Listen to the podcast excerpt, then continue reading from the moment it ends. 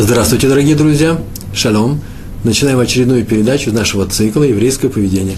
Сегодня наша тема – «Стать меньше других». Э, как всегда, я придумал это название, и сейчас должен это объяснить. Почему? Потому что нет таких выражений «стань, стань меньше других». Э, не будь выше, не, не будь гордым, не будь высокомерным, э, будь ниже других людей. Не ставь себя выше других. По-русски у меня получилось «стать, стань, стать меньше других» в, э, в недельном разделе Экев э, книги Дворим, который сейчас читается по всем синагогам мира, в 7 главе, 26 стих написано. Совершенно удивительные слова, и вроде бы никакого отношения к нашей теме не имеют. Э, это всегда поражает всех, кто изучает Тору в этом месте. Там написано, не вноси мерзости в свой дом. Вы мне знаете за выражение, так написано, тоева – то Ива – это нехорошая вещь, скверно очень часто переводит. Есть еще несколько слов такого же э, э, ряда, гадость, какая-нибудь пакость, что-то неприятное, очень неприятное. Так вот, имеются в виду идолы – объекты идолопоклонства. Когда вы войдете в Эрос Кнаан, и она станет Эрос так было сказано, Муше Рабейну говорил, ты мне Всевышнего, то обязательно уничтожьте все капища, э, все идолопоклонство, всех идолов и так далее. И ни в коем случае э, уничтожьте, и тем более ни в коем случае не занимайтесь такими же вещами и не вносите эту гадость в свой дом. Слово, если употреблять слово «тоева». А с другой стороны, а мы не знаем, что такое «тоева», мы в Торе его больше не встречаем. С другой стороны, в книге, которая называется Мишли, посмотрите 16 главу, там это слово встречается. И там так написано, то его мерзость для Всевышнего любой высокомерный, любой высокомерный человек, любой гордец, любой человек, кто смотрит на других сверху вниз. Это тема сегодняшней нашей беседы. Запрет Торы быть высокомерным. С одной стороны написано мерзость для Всевышнего – а с другой стороны, прямо в Торе, в Хумыше написано, в Пятикнижине написано, не вноси мерзость в свой дом. Никогда нигде не проявляй высокомерие. Отсюда следует очень простое правило.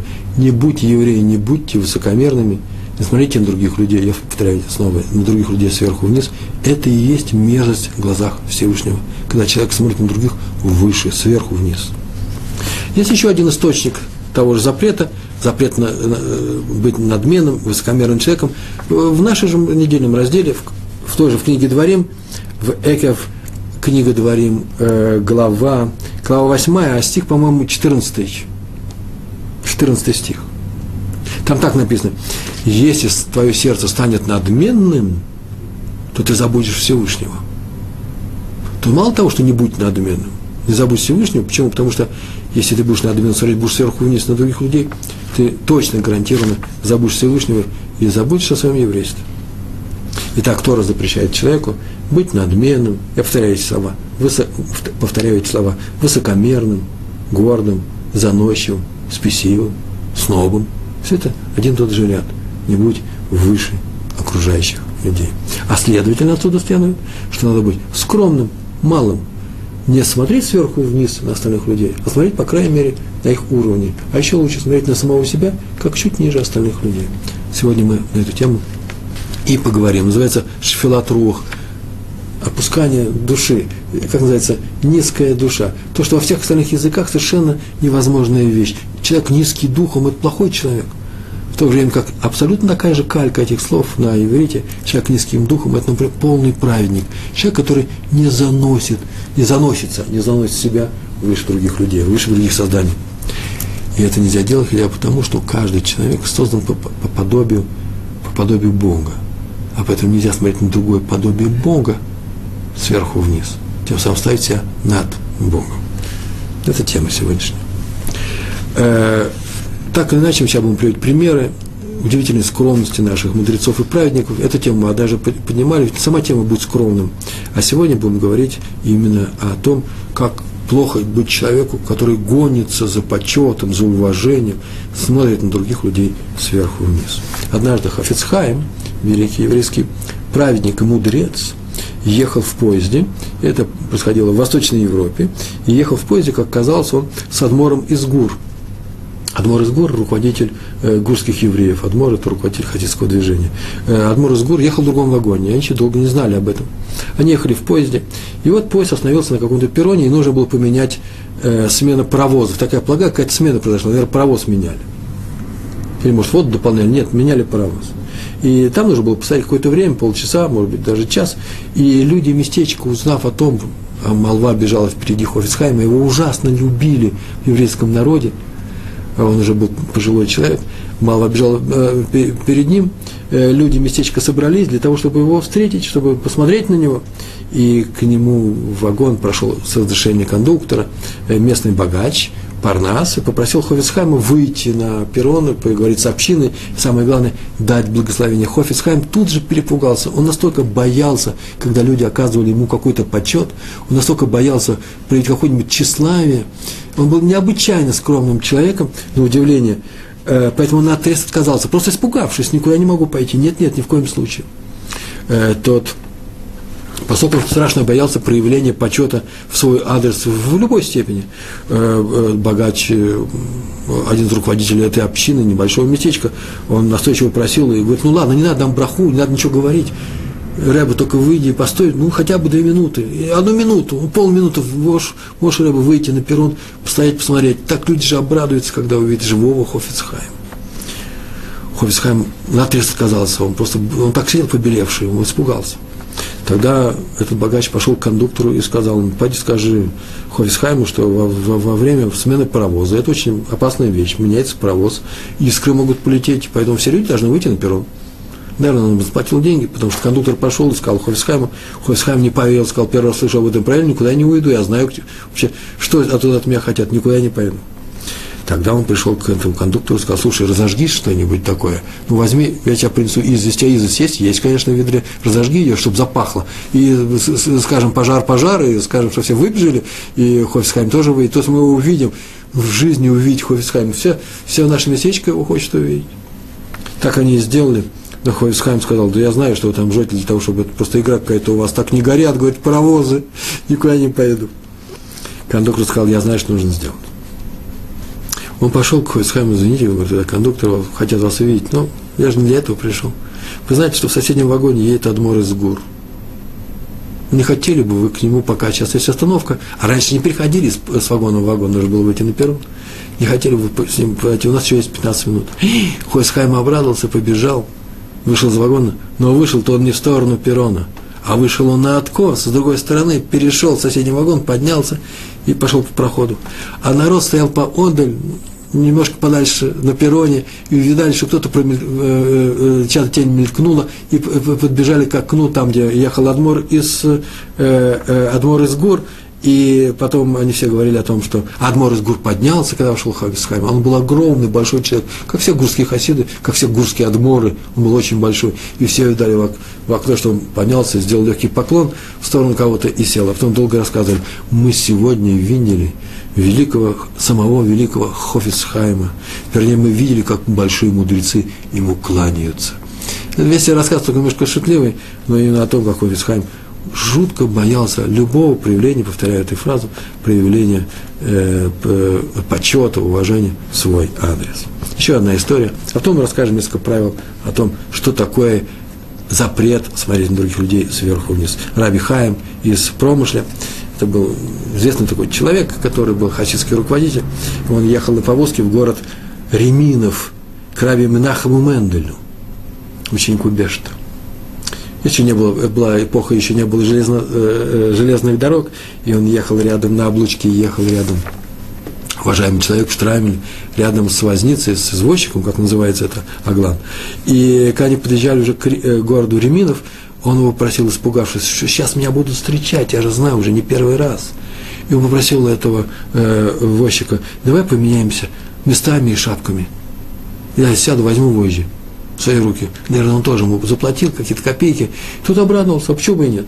И он сел рядом, взял шапку, рэба меховую, а тот сел фуражка какая-то с, с, с откол, с, э, с, козырьком поломанным, сел, взял возик, который не знает, как ехать. Ну, тот управляет, ну, пру, как-то говорит, так они въехали в город.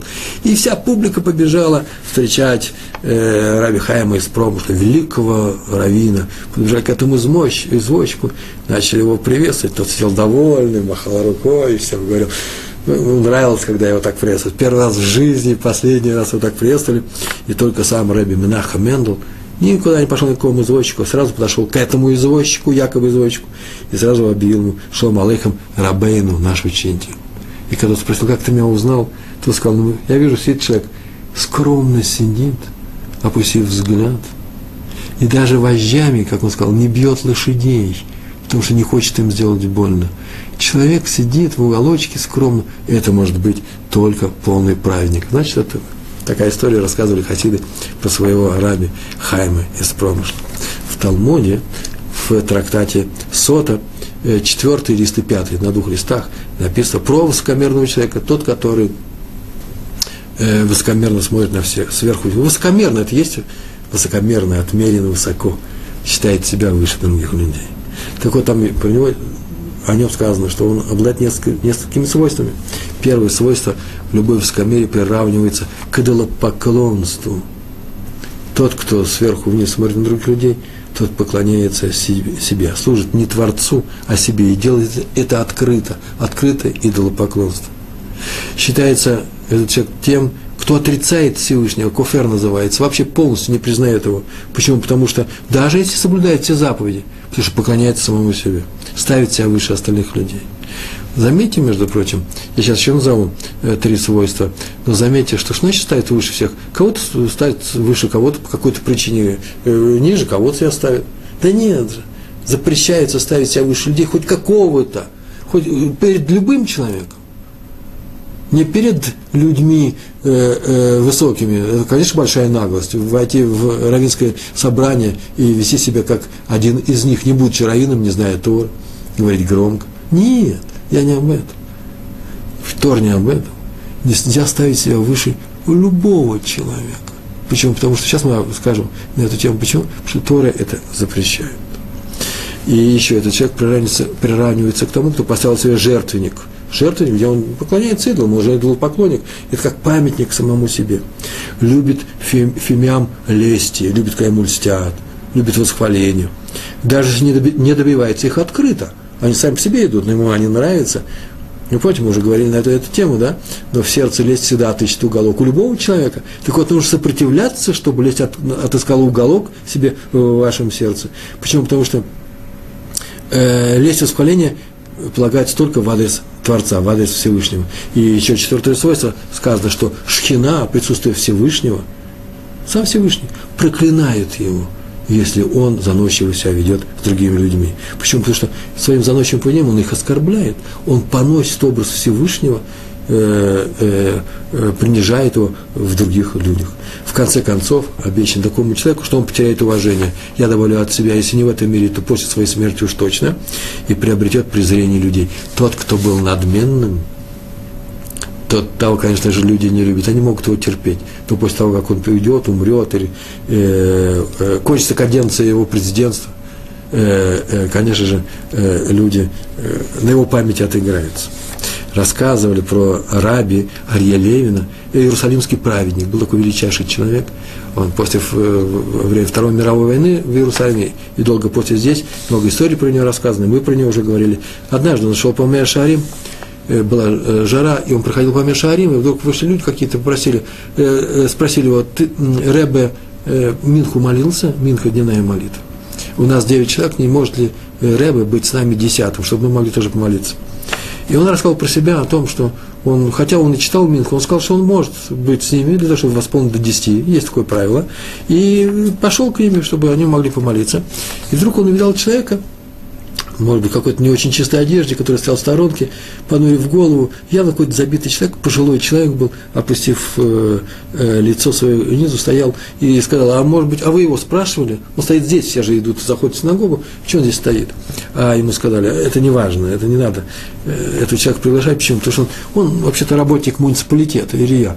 Э, чем он делает? Он собирает навоз на улицах. Низкий человек – ну, так долго не говорили, низкий человек, высокий скале, собирает навоз на улице. Лучше мы Рэба возьмем. И Раби Леви испугался. Он ужасно расстроился. Он так сказал, что получается, что я обманываю людей своим видом. Я чистый, я аккуратный. От меня не пахнет навозом. Если люди думают, я их обманываю, если люди думают, что я более уважаем, чем борщик мусора, Ведь сказано в Таилим, я сейчас прочитаю Таилим, это псалмы, 106-й псалом, третье предложение, третий стих.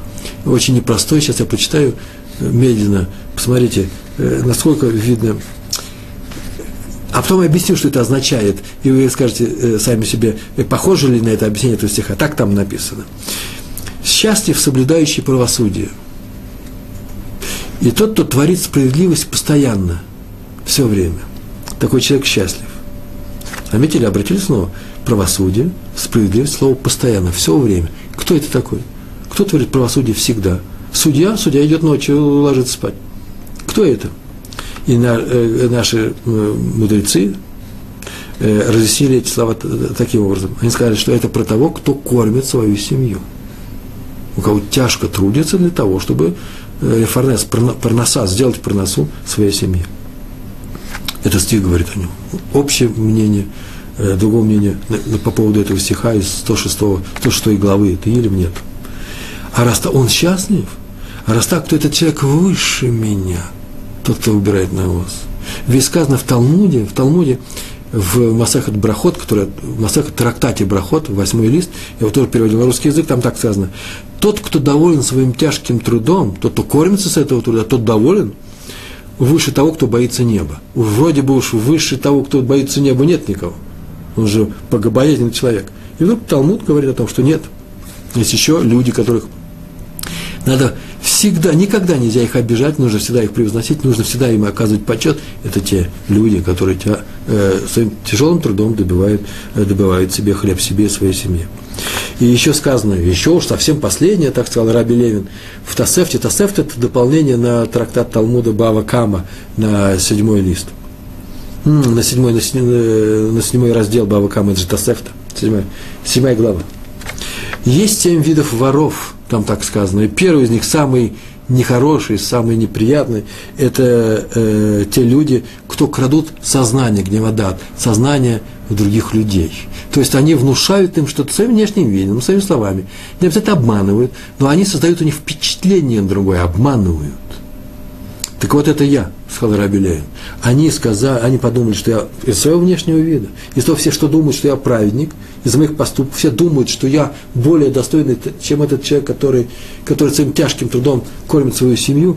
Это ужасно его расстроило. Он говорит, это многому меня научил, и с тех пор я понял, как себя нужно вести так, чтобы не обмануть своим внешним видом. Это что, не значит, что он пошел, одел мятый пиджак, пошел э, возить навоз. Нет, он не это сделал. Он научился уважать людей тяжкого труда. И он пригласил этого уборщика в Миньян, он его сам пригласил, и очень переживал, что очень переживал, что чуть не сделал страшные ошибки, что он один из тех, кто пренебрегает такими людьми. Ховицхайма однажды пригласили заседать в организации, которая называется Агудат Исраиль. Она и сейчас существует. Э, это большое ВААД, большое объединение Рабаним, Рабаним мудрецов, раввинов э, Восточной Европы, Центральной Европы. И э, в конце 19-го, начале 20 века они много сделали по помощи сохранению еврейства, и в частности и в Восточной Европе, и он там сел в президиум, даже не знаю, я не могу себе представить, чтобы Хофисхайм Кайм сел в президиум, он никогда ни одного поста нигде не занимал – никогда не был никаким главным, никогда в своей жизни, нигде никогда не подписывался, ни за что никогда не отвечал как за ответственный человек. Главный раввин и Хофицхайм – это совершенно, совершенно два несовместимых понятия, а ему там предложили выступить. Он на отрез отказался, он как всегда перепугался, как то будет сейчас стать перед людьми, еще часто скажут, такой-то гаон, гений, мудрец, и всякие слова восточные, э, э, э, красочности словах, красочность в словах возникнет сейчас, э, будут давать ему разные э, звания, прилагательными, э, ужасно красивыми эпитетами. Он это испугался, он сказал, ни в коем случае я не буду делать, этого делать, а потом объяснил другим людям и сказал, и это записали, я ведь не рав, я ведь даже не Даян, я не равин, не судья, я не Рош Ешива, я никто. Я просто простой торговец книгами. Как я могу выступать? Какие слова мне будут говорить? Это же неправда. Если вы думаете, что я притворяюсь, когда желаю выглядеть скромным, делаю себя скромного человека, то вот вам объяснение. Известно, что тот, кто получает почет в этом мире, важные слова, в чем это и про нас с вами, тот, кто получает почет в этом мире, теряет часть заслуги в следующем мире, в грядущем. Вот если кого-то поприветствовать больше, чем нужно, он не является таким, все, его заслуга там э, э, теряется. Он сам дал повод для того, чтобы его так приветствовали. Я помню, встречался с одним раввином, ну, якобы раввином, который сказал, «Э, как вас зовут? Он сказал, ну, меня зовут Равин, и назвал фамилию. Как в армии, э, как вас зовут? Э, старшина Иванов. Старшина – это часть фамилии. Также здесь в Израиле, чтобы кто-нибудь сказал, что они рабай, я, например, Равин Пятигорский, я здороваюсь с кем-то, я Равин Пятигорский, только ради шутки это могу сделать, как бы, только не поступайте таким-то образом, как вас научил Равин Пятигорский, это шутка. Не дай Бог, что кто-нибудь меня назовет Равином. Где мы этому учимся? У Хофицхайма, который сказал, что я, никто иной, как торговец книгами, я сильно добавил, сомневаясь в большой собственной значимости. Поэтому, пожалуйста, оставьте мне маленькую надежду, что я хоть что-то получу в Габа, чтобы это было не растрачено на пустые эпитеты и, э, в, и большие звания, громкие звания в, в этом мире. Он отказался выступать на первом заседании Агудата Сраил. Это очень важно. Есть заповедь, которая звучит, что нужно почитать мудрецов Торы и праведников. Но нет заповеди гнаться за этим почитанием, требовать его. Более того, это запрещено. Запрещено хотеть, чтобы тебя отметили как человека Торы. А по большому правилу запрещено хотеть, чтобы тебя каким-то образом выделяли из общей, общности людей. Например, если тебе что-то не положено, а ты этого добиваешься – это правило такое. Тебе не положено, ты добиваешься этого. То есть я снимаю часть награды в грядущем мире. Запомни это правило. Между прочим, мы уже говорили, это как подарок. Если ты берешь то, что тебе не нужно, нет необходимости в этом, не давай ничего взамен, например, просто проявление дружбы, любви от своих любимых людей. Нет. Тебе пришли и сказали, слушай, тебе помочь, я нужен, я не знаю, но у тебя э, нужен лишний стул, а у меня стульев очень много. А то нам ну, выбрасывать не хотят. Я говорю, конечно же, стул будет стоять у меня дома, кушать не просит, я его возьму. Не бери ты этого подарка. Почему? Потому что если ты берешь то, что тебе не нужно, то ты рано или поздно расплатишься, правило, расплатишься тем, что тебе жизненно важно, жизненно нужно. Каждый может привести примеры на, на эту тему. Люди, которые Э, ведут себя заносчиво, по крайней мере, не уважают окружающих, очень часто пользуются своим положением или служебным положением, или просто физическим положением. Э, и таких людей часто целый ряд людей, они такие люди встречаются. Мы скажем, как к ним нужно относиться. Даже к ним нельзя относиться сверху, сверху вниз. Но они часто так смотрят на тебя, как на букашку. Смотрят, начиная с начальников. Начальники находятся на одном, на одном полюсе этого ряда. Не все начальники, кстати, но много начальники очень тяжелые испытания. Он очень часто смотрит сверху вниз на своих подчиненных. А руководители в институте, даже некоторые раввины, бывают такие люди. Э, в моей жизни однажды, я был знакомый, очень много работал с человеком Раум э, э, Сол Гольдшмидт. Фамилия Гольдшмидт вам что-то говорит? Это отец э, Пинхаса Гольдшмидта, главного раввина Москвы. Я с ним работал на сайте, э, мы с ним были в хороших дружеских отношениях. Я даже не могу себе представить, что с кем-то он будет не в дружеских отношениях, если с этим человеком он работает. Такой общительный, демократичный человек. Просто удовольствие, душа человека. И он меня как-то пригласил, был там много лет назад, на встречу рабани, э, э, раввинов здесь, в Иерусалиме. Я сам иерусалимец, он из Швейцарии, и он меня пригласил, я туда пришел, и там я встретил одного из русскоговорящих учителей – один из учителей. Я не буду говорить, равин, не равин, не важно. Главное, что ты посмотрел на меня удивился, а ты что ты здесь делаешь? Меня как будто ударили в эту секунду, я никогда не забуду этот момент. Я давно ему простил. Я хочу сказать, как спонтанно, как непроизвольно может вырваться, выйти из человека вот этот вот гайва называется, э, э, большое самомнение о самом себе. Меня-то пригласили, потому что я один из них, из этих раввинов. А ты кто такой? Мне не важно, кто я такой, может быть, я вообще никто, может быть, я такой же, как они, не важно. Но главное, что это было пощечина. Я это просто испытал себе. Э, меня пригласили э, заслуженно, тем самым он сказал, тебя-то за что? Нет же у тебя такой заслуги.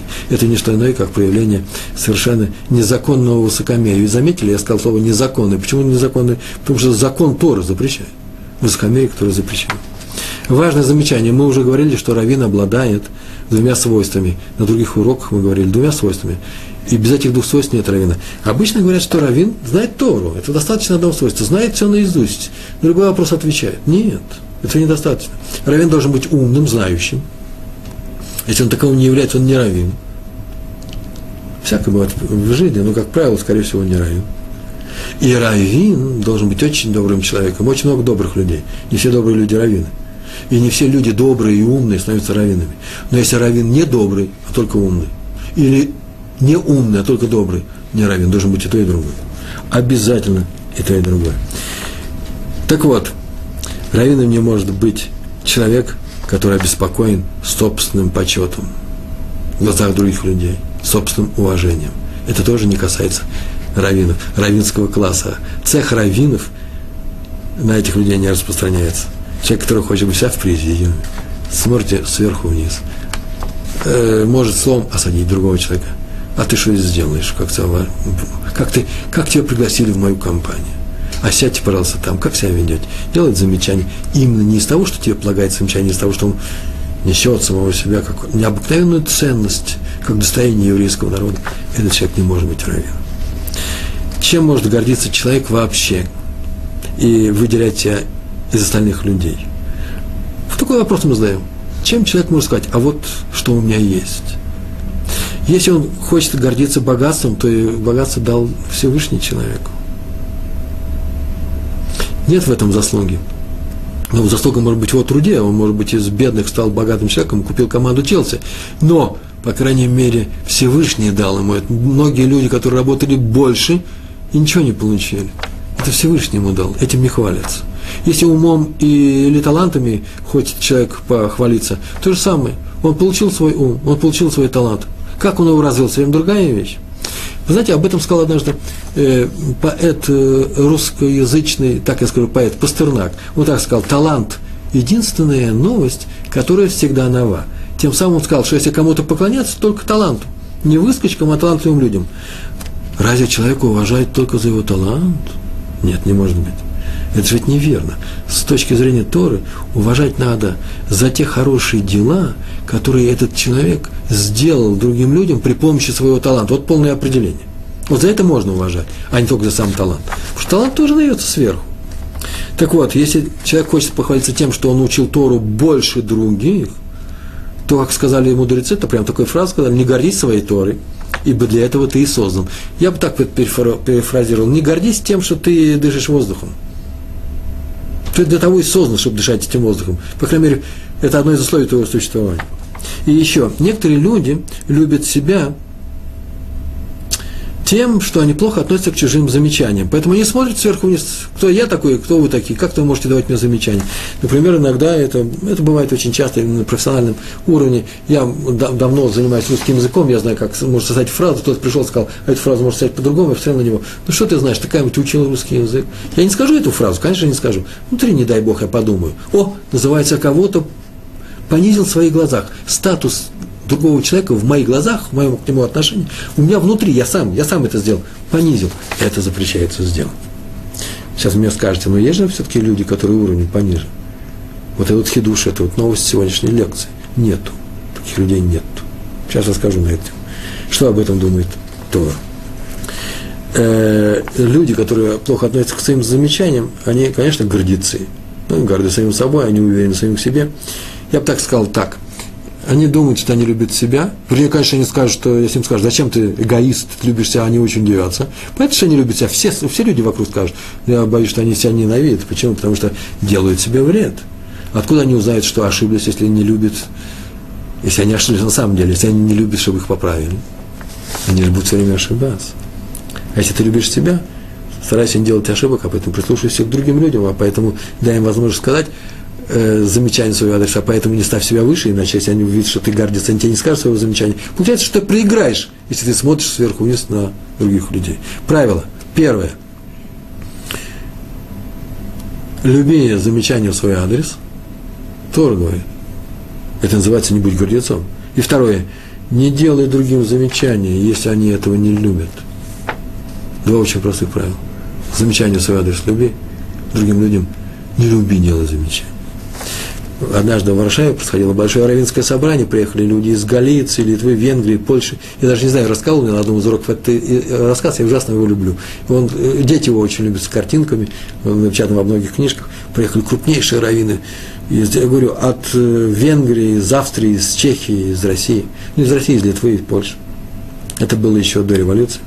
Люди стояли на улице перед гостиницей, маленькой гостиницей была, где жили рыбаним, мудрецы, и когда ждали, когда они выйдут для того, чтобы пойти в это в здание, где будет проводиться большое собрание. Первое крупнейшее собрание раввинов Восточной Европы. И приехал в то собрание в Варшаве, в этой гостинице, поселился великий раби Акива Энгер из Познани, польский, в Польше город – Э, э, и Варшава, э, варшавские евреи стояли и ждали, когда он выйдет. И там же, в этой гостинице, остановился раби Яков Лорбербойм. И он называет раби из Лисы. Так он все говорят. И они вышли, их тут же посадили в огромную красивую карету, заправленную четверкой лошадей, и повезли по всему городу, даже не впрямую, там недалеко было ехать, а через весь город, с, с криками, я бы даже сказал, с бубнами, я не знаю, как это происходило, но варшавские евреи не хуже одесских могут, наверное, сделать, э, э, встретить своих раввинов. И ехали они, поговорили о Торе, едут они, трясутся в темно внутри, вокруг бушует толпа, все их приветствуют. Раби Акивегер был очень скромным человеком, он решил совершенно, как сейчас говорят на полном серьезе, да, стопроцентно уверен, что все это оказывает честь, в честь раби из. А он здесь ни при чем, он и моложе его. И он, когда они в свои книжки, проехали, начали там что-то вычитывать, потихонечку открыл дверь, спустился и пошел в толпу, прыгнул в толпу и пошел рядом. Теперь он, как все евреи, приветствует раби из, из леса. И они шли, и осталось последние 100 метров, отпрыгли этих лошадей, молодежь в, в эти оглобли, в, в руками потащили, привели к, к, в пункт назначения всю эту карету притащили, открыли дверцы, а там никого нет, она пустая. Раби Злисы тоже почувствовал, что все это не в его адрес. Он не мог себе представить, что так его встречают. Спустился по правую сторону и шел и приветствовал раби Эгера – и все рассмеялись, когда увидали, что карета пуста. Так ее называли, карета скромности. С тех пор рассказывают эту историю. Стояли рядом они, и искренне ждали, когда второй выйдет из кареты, чтобы приветствовать его. И все рассмеялись, и все увидали, какие великие рыбаним в нашем еврейском народе, какие великие мудрецы, скромные праведники в нашем народе. Кто-то скажет однажды, что зачем все нам, э, нам ну, все эти истории про наших мудрецов. Вроде мы не оказываемся в их ситуациях, нас никто не приветствует, в каретах нас не возят. Нам нужно учиться на простых примерах. Рассказывайте, э, как вы в книжке, я в свое время переводил, редактировал книжку э, Рави Плискина, э, Рава Плискина о э, пересказ законов Лашона Ара, береги язык, речь свою, береги свой язык. Э, перевод был с английского, я редактировал. Там было много примеров, очень простых, обычных жизненных примеров на работе, в университете, кемпинге для студентов, э, на улице – вот эти истории нам рассказывайте. Нет, вы меня извините, я специально выбираю истории про наших раввинов. Почему? Потому что учиться надо не просто на простых примерах. Учиться нужно именно на их примерах. Почему? Потому что они ведут себя интересным образом, а мы спрашиваем, почему они себя так ведут? Вот эту причину мы и хотим в них перенять. Мы хотим именно их их взгляд на окружающих взять. Как смотрят наши мудрецы на других людей. Этому мы хотим научиться оказывается, что никогда, ни при каких условиях ни, ни, не было такого случая, чтобы они когда-нибудь поставили себя э, выше других. Они все оставили себя ниже э, э, других людей. И почти то же самое, по крайней мере, и не ставили себя выше других. Я так бы даже сказал, что может быть именно из-за того, что в нашем народе есть свойство такое, из-за того, что мы ценим достоинство окружающих нас людей – может быть, именно по этой причине Всевышний сделал так, что наш народ существует и поныне. Я боюсь, что это вообще одна из причин, единственная причина.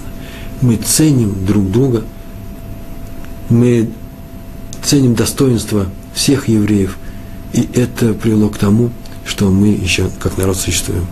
Что такое ставить? Поставить других ниже себя. Есть такие люди, это запрещается, нарушить запрет. Что это такое?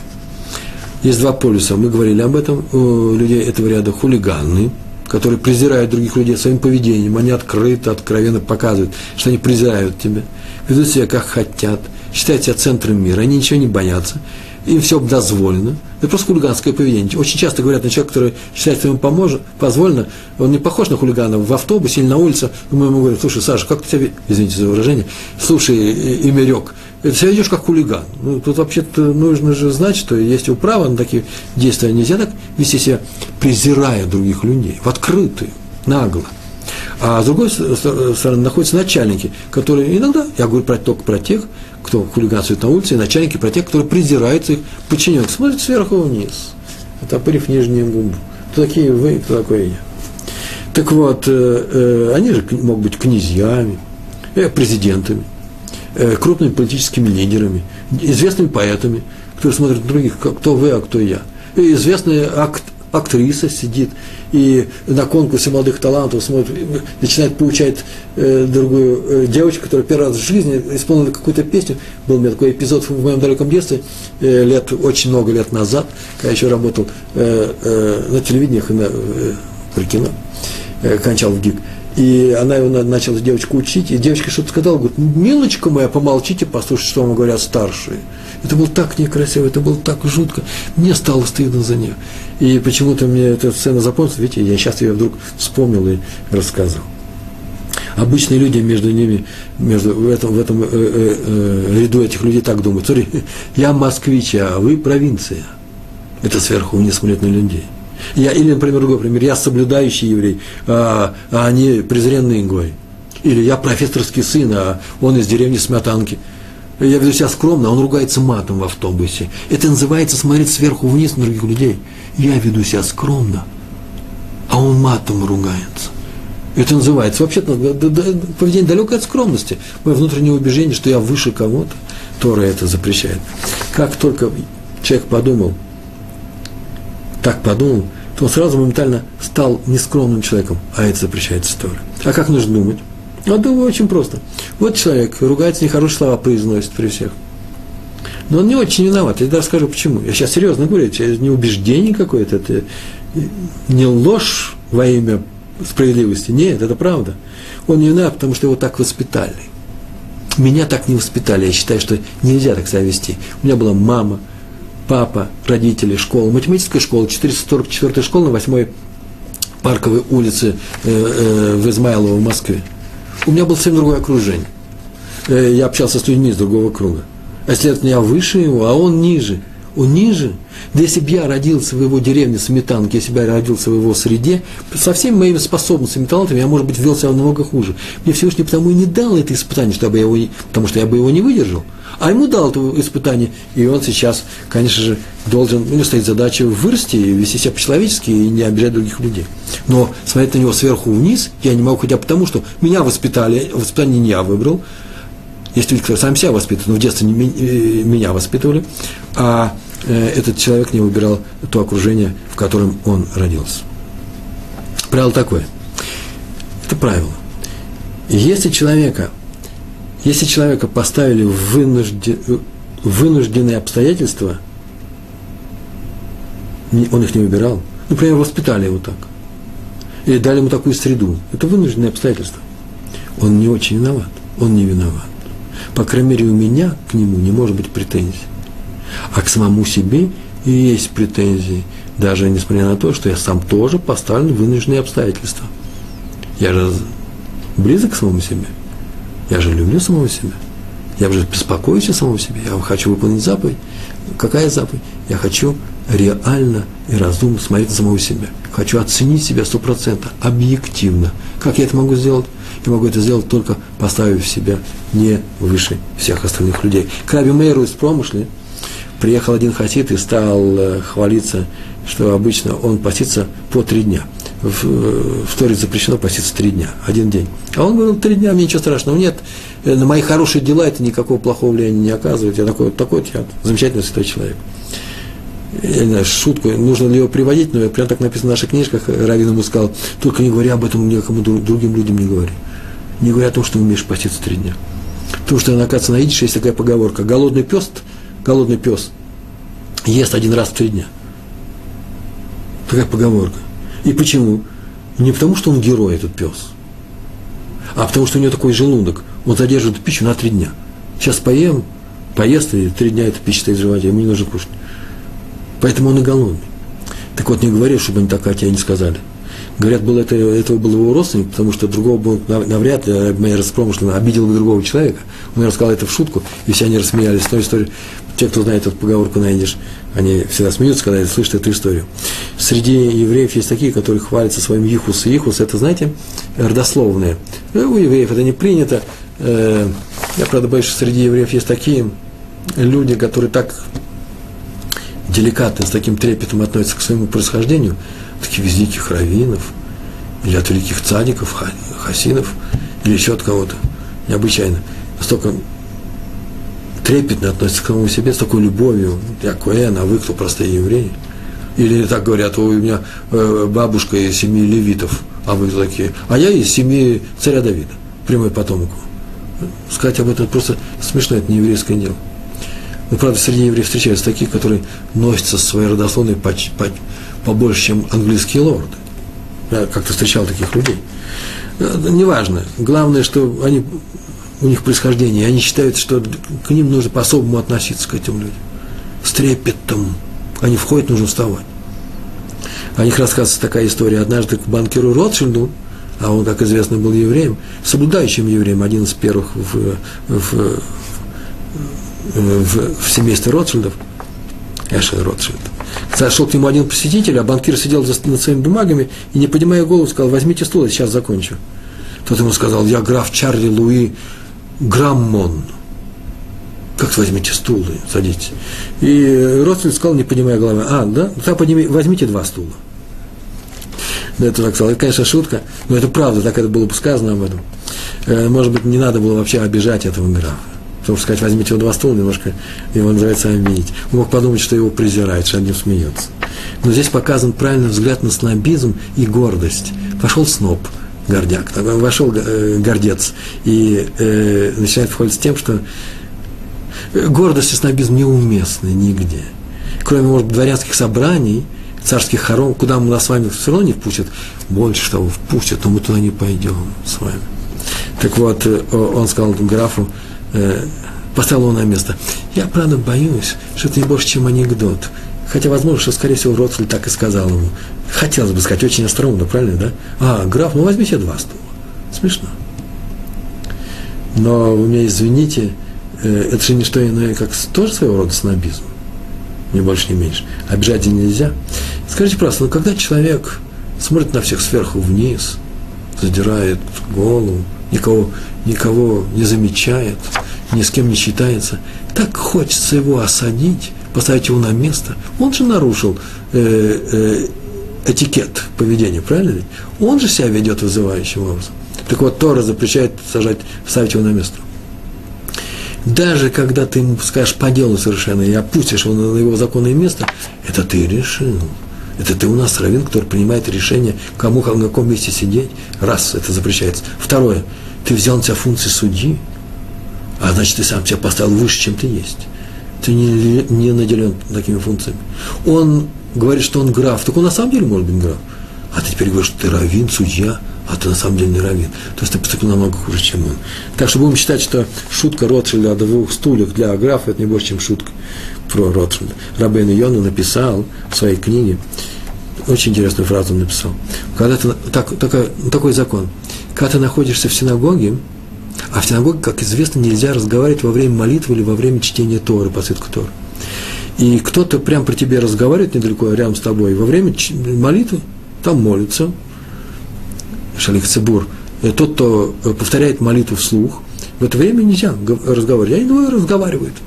Так вот, э, не показывай им, что ты их осуждаешь. Ты же не их учитель. Ну, раввин может показать на губы, сказать, молодые люди, чуть потише. Мы тоже ведь непростая вещь, показать другим людям, что ты молчишь, они разговаривают, это называется осадить человека, да? Это как все равно сказать, вот я же не разговариваю. Так вот, Рабейн Йон написал, когда с тобой рядом разговаривают два человека во время тфилы, молитвы, притворись, что как будто ты молишься, только не обращай на них внимания. Не ставь себя выше их. Вещь очень непростая. А как же людям показать, что они ошибаются? Если они тебя вызвали раввином, свою общину, и ты им даешь уроки о еврейском поведении, ты к ним можешь пойти и сказать, э, Вася и Федя, у меня, извините, я говорю потихонечку, ни в коем случае не при людях, вот как раз мы сейчас и проходили этот урок, в следующий раз, пожалуйста, тихо себя ведите во время чтения Торы. Ну, наверное, можно, если они вам скажут спасибо. А на самом деле, если вы такой же, как, как они, не вздумайте показать им какой то хороший, и ты молчишь во время молитвы. Раби Ерухам в своей книге «Да Тора» сказал, что Рабин Йона так написал, чтобы предостеречь, не возносись над другими, даже если они на самом деле виноваты, а ты на самом деле праведник. И продолжил. Тот, кто выполнил заповедь, не должен этим хвалиться. Закон, точка – человек выполнил заповедь, исполнил заповедь Торы, не имеет права этим хвалиться.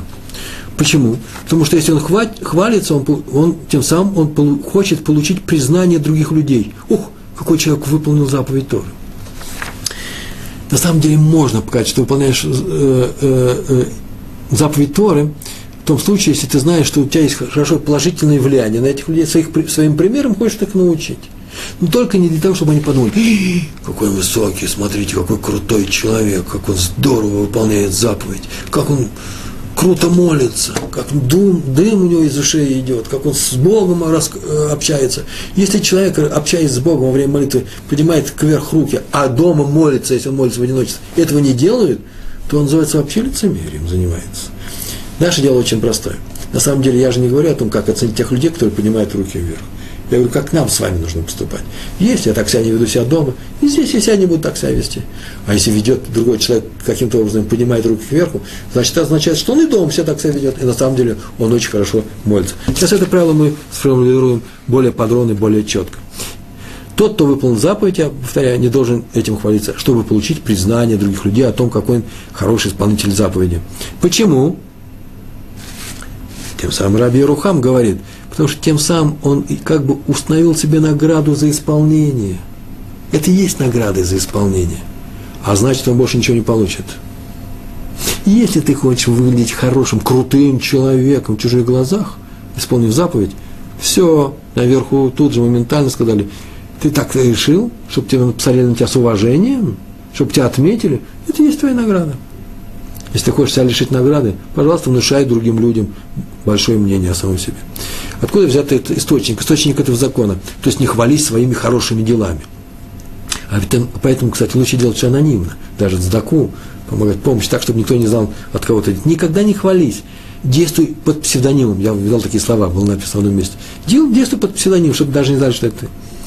А источник в Талмуде, в трактате Танит, и в Шуханарухе об этом прямо написано. О постах, там так написано, о постах. Пост – это когда человек не ест и не пьет целый день. Кто постится и показывает другим, какой он праведник, поскольку он постится, тот наказывается очень большим наказанием. У того не будет награды за этот пост, а у него будет большое наказание. Наоборот, он себя мучил, да еще и будет наказан за то, что он показывает, какой он праведник. Так вот, источник этого закона по Раби Ирухам сказал, отсюда мы учим, что не только с постами так – но и со всеми остальными заповедями. Поэтому нельзя говорить следующую фразу. О, я выучил Тору, а он, они даже не слышал. Или, я говорю, я, про другого можно сказать, вот это выучил Тору, и ты учи. Ну как же так можно учить? Если ты умеешь такую фразу, не обидно сказать. Но про тебя, я выучил Тору, а кто ты? Запрещается сказать, никакой Торы ты не выучил. У меня есть университетский диплом, а ты школу не закончил. Значит, нет у меня никакого университетского диплома. Все, фикция это. Нуль. Или, например, я знаю Пушкина наизусть, а ты даже сказку о царе Салтане никогда не слышал. Ужас какой. Это не шутка, между прочим. Я приехал в страну, где вообще все население о царе Салтане ничего не слышало. Я буду смотреть на них сверху вниз, как человек культурный. Я приехал от великой русской культуры. Я Пастернака могу наизусть читать. А вы кто такие? Ужас и кошмар. Все, я никто. Я нуль. Сам себя тут же понизил. Ибо если бы я хотел, я добиваюсь хотя бы мимолетного, в долю секунды признания, уважения, то вот я и получил всю награду за мою Тору, за мой университет и за моего Пушкина. Ведь я же хотел, чтобы они посмотрели, какой я крутой человек. Вот это и есть моя награда за все годы моего труда. Сказано в перке а вот великой книге, которую все знаем, там так написано, да будет почет другого человека дорог тебе так же, как твой собственный. Вы заметили, любого другого человека сказано. Не сказано уважаемого человека, почет уважаемого человека. Будьте так же дорог, как твой собственный. Относись, относись к, этому уважению, к заслугам этого человека так же трепетно, как к своим собственным заслугам, как к самому себе. Нет, сказано к любому другому человеку. Так вот, не сказано уважаемого, а сказано любого. Даже менее уважаемого, чем ты сам. Запомни, что если ты его уважаешь меньше, согласно с заслугами, он же меньше уважаем, чем ты, меньше, чем к самому себе, вот и ты стал менее уважаемым, чем он. Есть, есть более уважаемые, чем ты люди. Они на самом деле существуют. У них больше заслуги. Ты же не хочешь, чтобы они к тебе, тебя не уважали. Так и ты уважай всех. Ты же хочешь, чтобы все тебя уважали. И ты уважай всех. История на эту тему. Раби Шмуэль Шмельки, так его звали, Раби Шмуэль Шмелька, Адмор Хасидов. Э, в Никольсбург был такой город, он, когда он первый раз туда приехал, только он сразу приехал и закрылся в гостинице. Постоялый двор был, и он закрылся за дверью, закрылся, и начал очень громко что-то говорить о себе. Потому что некоторые люди удивились. Молодой человек, молодой раввин, которого вызовут быть раввином здесь, и какие-то слова говорят. И кто-то услышал. И вдруг услышали, как он говорит всякие слова, какой он хороший, какой он замечательный, какой он умный, какой он красивый. Они очень удивились, сумасшедший, что ли? И сказали другим. Другие люди простые. В Николсбурге жили простые люди. Они спросили, Рэбе, что означает вся твоя репетиция там за дверью? Ты громко говорил. А он сказал, ну как же? Сейчас меня начнут приветствовать, я же знаю. Сейчас будут говорить о том, что я учился у таких-то учителей, что я всю Тору знаю, я ее знаю. Шас, все трактаты Талмуда знаю, и прочее, что я праведник из праведников. Мне будут говорить всякие приятные слова, оказывается, почет и уважение. А у меня есть очень простое правило – я так трактую слова из Перкиавод. Помните слова э, из Перкиавод? Да будет почет другого человека тебе так же дорого, как свой собственный почет, да? Очень просто, я их трактую так. Пусть почет, оказываемый тебе, оказываемый тебе другими людьми, будет таким же, какой ты оказываешь себе. Так надо сделать. То есть, как нет причины для уважения самого себя, так и нет у человека, так и нет причин для уважения другими тебя. У тебя же нет причины уважать самого себя. Ты же не выше всех остальных людей. Ну, значит, и другие люди. Отнеси к этому таким образом, что не надо гнаться за этим почетом, пускай тебя оценивает как, как обычного среднего человека. Вот я и похвалил себя, я сейчас себя нахвалил, как тебя, и сейчас именно так буду хвалить вас. Хвалить других человек, хвалить других людей. Вот он что сделал для того, чтобы преподать им, что он не считает себя выше других людей. Студенты Ешевы Тельц пожаловались руководителю, что э, э, Раби Йосифу Лейбу Блойху, начальнику великого вообще-то семейства Блойхи в Европе, что в их Ешеву было названо много новых, много новых студентов, и ведут, они себя нескромно, ходят по улице громко, смотрят на всех сверху вниз, нескромно себя ведут. И, и не это не что иное, как это нескромное поведение. Надо бы их осадить, надо с ними провести беседу какую-то, пожалуйста, Раву Блойху. Рав сказал, о, впервые вижу такую удивительную смесь спеси и скромности. Что это означает? С одной стороны, вы печете за честь Ишивы. Вам она очень дорога. Вы хотите, чтобы все знали, что наша Ишива, в нашей Ишиве учатся скромные, э, скромные ученики. Это и проявление скромности. А с другой стороны, вы смотрите сверху вниз на новичков, которые не ведут себя скромно. А это, извините, уже гордыня, это не скромность. Вот что сказал Раби Йосиф Лейб Блойх. Смотреть сверху вниз на человека, который нескромно себя ведет, это называется нескромно себя вести. Рабейн Йона написал, что грех высокомерия, когда человек смотрит сверху вниз на всех остальных, включены очень, почти все грехи остальные, множество грехов. И он просто взял их и перечислил. Я сейчас вам, он написал свои книги, сейчас я их приведу. Можно о каждом рассказать целую историю, сказать, как это вытекает, откуда это следует. Но сейчас вы что это очень близко. Грех высокомерия – не что иное, как это одновременно. Это, этот грех может привести к ссорам, очень часто из-за высокомерия начинают люди ссориться, начинается война. К зависти. Высокомерный человек обязательно завистлив, как правило, вокруг него обязательно процветает зависть. К ненависти, ну, на самом деле, кто же любит высокомерных людей? Он смотрит на тебя, смотрит на тебя, как э, испанский грант, а ты букашка в его глазах. Э, и поэтому это неприятно, и э, ничего, э, кроме ненависти, ну, по крайней мере, не любви, здесь родиться не может. Злоязычию, я могу прийти к другому человеку, он меня обидел, тем, что он смотрит себя сверху вниз. И поэтому я приду к другому человеку и скажу, да не общайся с ним. И дай Бог, лошонара, я нарушу этот запрет. Почему? Меня спровоцировали, меня толкнули сказать плохое об этом человеке. Вообще плохие люди очень часто правило общее, скажем. Старайтесь не быть плохим человеком, чтобы не подтолкнуть другого человека на устное осуждение тебя. Тем самым ты спровоцировал других людей на грех. Это называется лиф, лифнейвер. Перед слепым не ставь преграды. Он это сделал э, э, э, рефлексорно, рефлективно. Э, также бывает гнев. Очень часто гнев возникает вокруг человека, который смотрит сверху вниз на других. Ложь. Нам приходится устраиваться с таким начальником. Легкомыслие. Почему? Потому что, чтобы выжить с таким человеком, мне, знаете, можно вообще-то, я знаю один способ существования с таким человеком. Посмеяться над ним. И все посмеются над ним. Вот он поставили на место. Знаете, что такое юмор? Знаете, что такое тонкая, остроумная издевка? Он ведь нарушил э, границу, он же нарушил э, запрет, он же ведет себя э, э, плохо с остальными людьми, в грош их не ставя. Вот так я ему сейчас дам кличку. Это называется легкомысленность, легкомысленное поведение. Совершенно обидно. Тора запрещает. Мы однажды почитали целую лекцию на эту тему. Так или иначе, так сказал так было сказано Рабена Йона, сказал, что, точно цитату я вам прочитал, что грех в высокомерии э, страшен именно своим э, тем, что он включает в себя очень много других, приводит к другим э, нарушениям. Резюме. У нас осталось несколько минут, и возьму и прочитаю несколько правил, практических правил, которые касаются нас всех. Я их просто прочитаю, потому что они выписаны. Никогда ни перед кем, ни в чем не хвались. Не хвались. Тем более перед родными людьми, которые от нас зависят, от тебя зависят. Не ставь, не показывай, какой ты хороший. Это называется не хвалиться. С другой стороны, никогда никого не выводим на чистую воду, если он хвалится перед другими, перед нами. Это не наше дело выводить людей на чистую воду. Мы же не хотим, что когда мы хвалимся, что над нами смеялись, не будем смеяться над другим. Вы заметили, всегда эти правила будут идти тендемом. Два правила – отношение к другим людям и отношение к самому себе.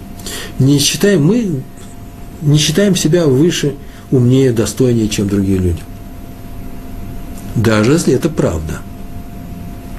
А с другой стороны, смотрим на других людей, как на пример для подражания. Любой человек – это пример для подражания.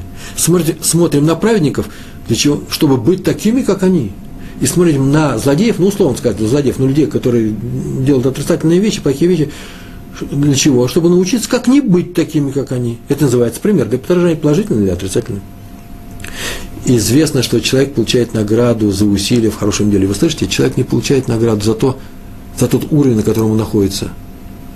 Профессиональный уровень, духовный уровень. Нет. Он получает награду и в этом мире, может быть, или в будущем уж точно, за те усилия, которые он приложил, чтобы этот уровень достичь. Так вот, а наказание, человек получает наказание за, за усилия в плохом деле. Не за то, что он оказался в плохом деле, он родился в плохой среде. Это уровень в котором он появился. А за те усилия, которые он совершил, чтобы сделать плохое дело, вопреки тому, что э, окружение ему мешало, потратил усилия. Человек награждается или наказывается за усилия, в хорошую и плохую сторону. Поэтому не смотрим на самих себя, говоря, о, на каком я уровне. Очень важно, на каком я уровне. Нет, смотрим, что для, я сделал для того, чтобы достичь этого уровня. Этого уровня. Какие усилия я приложил. Достаточно ли они? Оправдают ли они мою жизнь на земле. А на других людей смотрим совсем по-другому. На праведников вот так смотрим и говорим, о, это они себя сделали праведниками. А на плохие дела других людей, о, это их так заставили сделать. Вы слышите, если я сделал плохое дело, это я сделал. А сделал я хорошее дело, о, это мне Всевышний дал. Сделал плохое дело другой человек, мы уже говорили на эту тему, это Всевышний его заставил. Сделал другой человек хорошее дело, о, слышали, какой праведник я буду, я возьму, буду, это называется похваля, я, похвала, я буду брать с него пример. Поэтому, в резюме нашей сегодняшней лекции, надо хвалить других людей за хорошие дела, обязательно хвалить, не нарушая границу, запрет лести, да, когда я делаю для того, чтобы получить что-то. Надо хвалить других людей за хорошие поступки, но не себя. Я себя за хорошие поступки хвалить перед самим собой, перед другими людьми не должен. Это называется гордыня. Она запрещена, тема сегодняшней лекции. И не надо ругать других за плохие дела. Но себя надо. Людей надо любить всегда. Надо им помочь стать хорошими людьми. А себе нужно относиться критически. Критически, если к кому относиться, то только к самому себе. И это и есть задача человека на земле, на земле сделать себя лучше, а другим людям помочь. Большое спасибо, всего хорошего. Шалом.